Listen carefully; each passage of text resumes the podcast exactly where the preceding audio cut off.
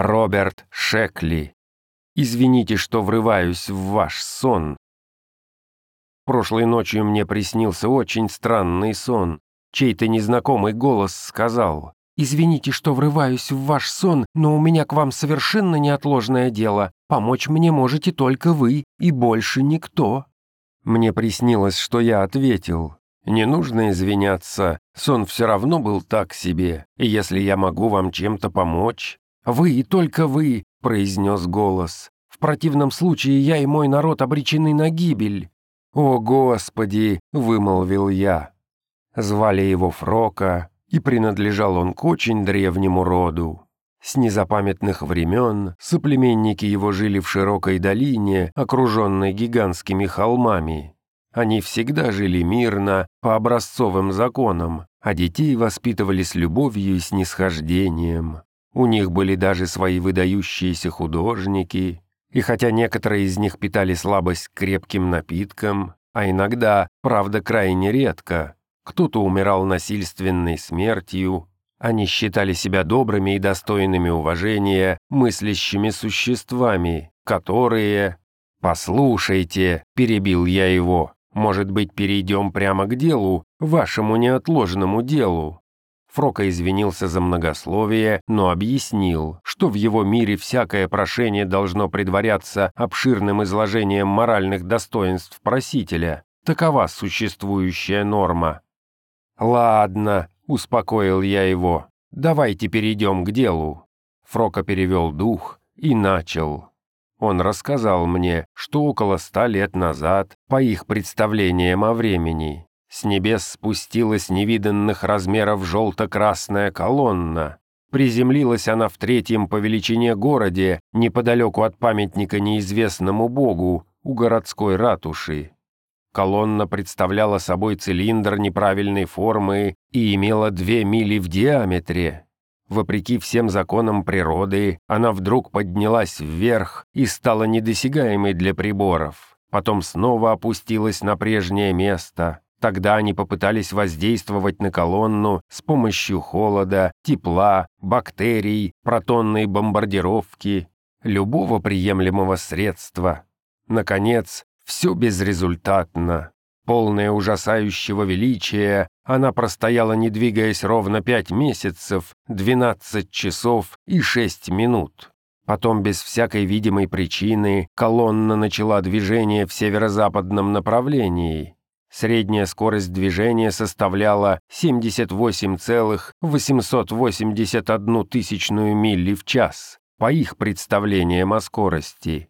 Она вспахала поверхность на участке 183,223 тысячных мили длиной и 20,11 тысячных мили шириной, после чего неожиданно исчезла. Для изучения этого невероятного события собрался симпозиум, на который были приглашены все светила науки. В заключительном документе они заявили, что событие это не поддается объяснению, является уникальным и, скорее всего, в будущем не повторится. Однако ровно через месяц оно повторилось. На сей раз цилиндр опустился около столицы. Совершая частые беспорядочные движения, он переместился на расстояние 820,331 тысячную мили от места приземления. Причиненный ущерб был огромен, он не поддавался никакому учету было унесено несколько тысяч жизней. Спустя два месяца и один день колонна появилась снова, и на этот раз пострадали все три главных города.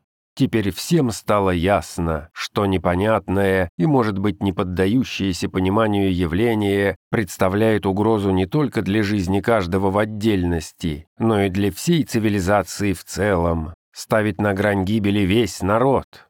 Естественно, мысль о возможной трагедии наполнила души граждан отчаянием. Волна всеобщей истерии сменилась волной всеобщей апатии. Четвертый удар был нанесен к востоку от столицы в пустынной местности. Ущерб оказался минимальным, но в народе поднялась паника, настоящая паника, в результате чего многие покончили жизнь самоубийством. Положение усугубилось до крайности. На помощь наряду с истинными науками были призваны псевдонауки. Рассматривались любые теории и предложения, кто бы их ни выдвигал, будь то биохимик, гадалка или звездочет. Хватались даже за явно бредовые идеи, особенно после того, как в одну кошмарную летнюю ночь красивый древний город Рас вместе с двумя пригородами подвергся полному уничтожению. «Извините», — прервал я его, — «все это, безусловно, очень грустно, но я что-то не пойму, какой помощи вы ждете от меня». «Я как раз собирался к этому перейти», — ответил голос. «Тогда продолжайте», — разрешил я. Только советую вам не очень тянуть резину, потому что я, кажется, скоро проснусь». «Мою роль в этой истории объяснить довольно трудно», — продолжал Фрока. «По профессии я бухгалтер, однако у меня есть ряд хобби. На досуге я шутки ради разрабатываю способы, которые расширяют возможности нашего мозга. Недавно я проводил эксперименты с одним химическим элементом, мы называем его кола. Он обладает способностью вызывать глубокое просветление. «У нас такие химикалии тоже имеются», — вставил я. «Значит, вы меня понимаете. Так вот, во время путешествия вам этот термин должен быть знаком. Находясь, так сказать, под воздействием препарата, я вдруг увидел и понял, на меня снизошло откровение. Но это так трудно объяснить. «Ничего, ничего, смелее», — поторопил я. Давайте самую суть. В общем, произнес голос, я понял, что мой мир существует на многих уровнях, на атомном, податомном, в вибрационных плоскостях. Он имеет бесчетное множество уровней действительности, и все они являются составной частью других уровней существования. «Мне это известно», — начиная нервничать, сказал я. Недавно я выяснил, что все сказанное вами относится и к моему миру. Итак, развивал свою мысль Фрока, мне стало ясно, что один из наших уровней находится под внешним воздействием. А если конкретнее, спросил я, в соответствии с моей гипотезой, вмешательство происходит на молекулярном уровне. «Поразительно!» — воскликнул я. «И что же, вы смогли выявить природу этого вмешательства?» «Мне кажется, что да», — ответил голос. «Но у меня нет никаких доказательств. Все это чисто интуитивно». «Я и сам верю в интуицию», — подбодрил я его. «Так что выкладывайте ваши соображения». «Сейчас», — неуверенно произнес голос. «Одним словом, я пришел к выводу, чисто интуитивно, что мой мир — это микроскопический паразит на вашем теле.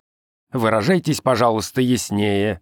«Хорошо я обнаружил, что в одном из аспектов, в одной из плоскостей действительности, мой мир существует между костяшками указательного и среднего пальцев вашей левой руки. Он находится там вот уже несколько миллионов лет, по нашему летоисчислению. Разумеется, для вас это всего несколько минут. У меня нет никаких доказательств, и я, конечно, ни в чем вас не обвиняю».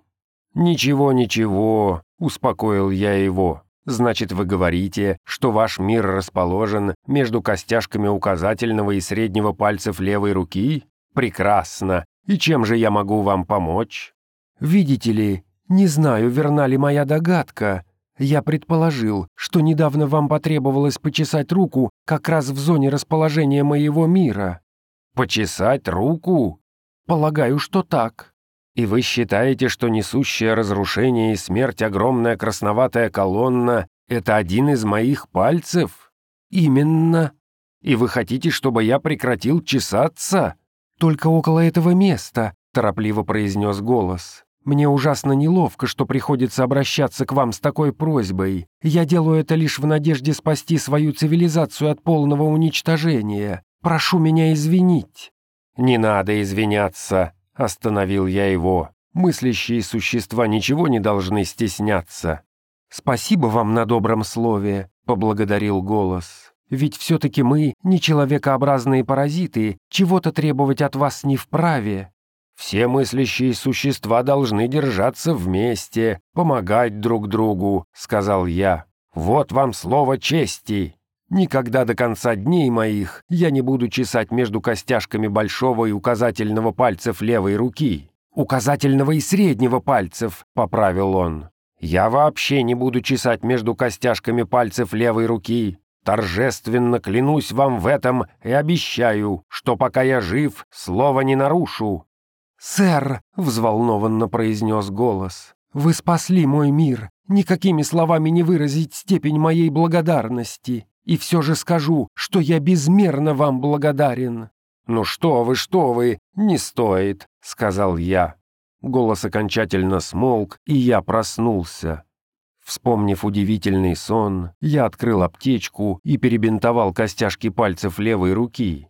Я уже хожу с бинтом целую неделю, и, несмотря на позывы, не чешу левую руку и даже не мою ее. В конце следующей недели я бинт сниму. Я прикинул, что по их летоисчислению это обеспечит им полный покой на 20-30 миллиардов лет, что вполне достаточно для любой цивилизации. Но сейчас меня беспокоит другое. Дело в том, что недавно у меня возникло какое-то интуитивное чувство опасности. Причина – землетрясение в районе Сан-Андреас-Фолд, а также возобновившаяся вулканическая деятельность в центральной части Мексики. В общем, когда я эти события сопоставляю, меня охватывает настоящий страх. Поэтому извините, что я врываюсь в ваш сон, но у меня к вам совершенно неотложное дело, и помочь мне можете только вы, больше никто.